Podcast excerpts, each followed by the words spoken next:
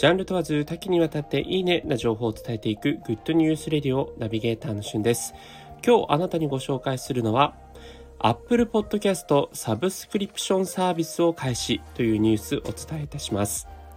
え Apple のデフォルトアプリとして、まあ、iPhone などね、えー、買ったりすると、デフォルトのアプリとして導入されていた Podcast。その Apple Podcast が今回サブスクリプションサービスを始めたということで、一時期音声市場の界隈では話題になっています。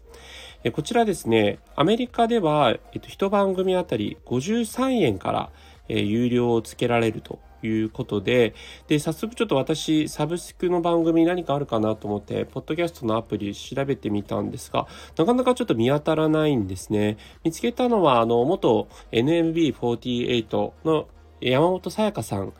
ですかね、が、えっ、と、ラジオ番組をされていらっしゃるんですが、まあ、それの人気コーナーのサブスクリプションえー、型の、えー、配信をされていまして、200円ちょっとですかね。で、えー、聞けると、月額聞けるというようなサブスクのやつを配信していました。で、それ以外にちょっと有料コンテンツが今んとこまだ見当たらないんですが、まあ、この Apple Podcast はですね、クリエイターの人、まあ実際にその配信者が、えー、無料エピソードと有料エピソードをいろいろと切り分けて配信ができたりというような形になっていますので、まあ、あの、その辺本当にこのね、今収録している、えー、ボイスメモからあのスタンド FM に配信したりとかしていますが、まあそのスタイフとかとも結構近しいところがあるかなというふうに思います。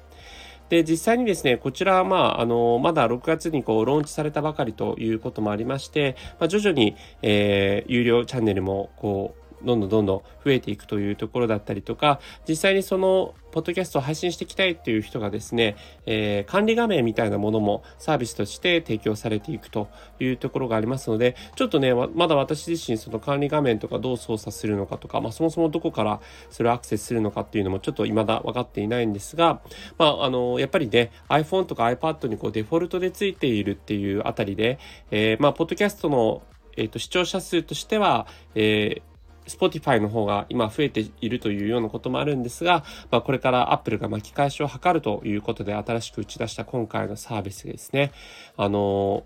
デフォルトのアプリで聞けるという優位性を活かしてどこまで伸びるかというところですね、えー、ますます音声市場が盛り上がっていくなという予感をしています。今回は Apple のポストキャポッドキャストサービスについてご紹介いたしました。それではまたお会いしましょう。Have a nice day!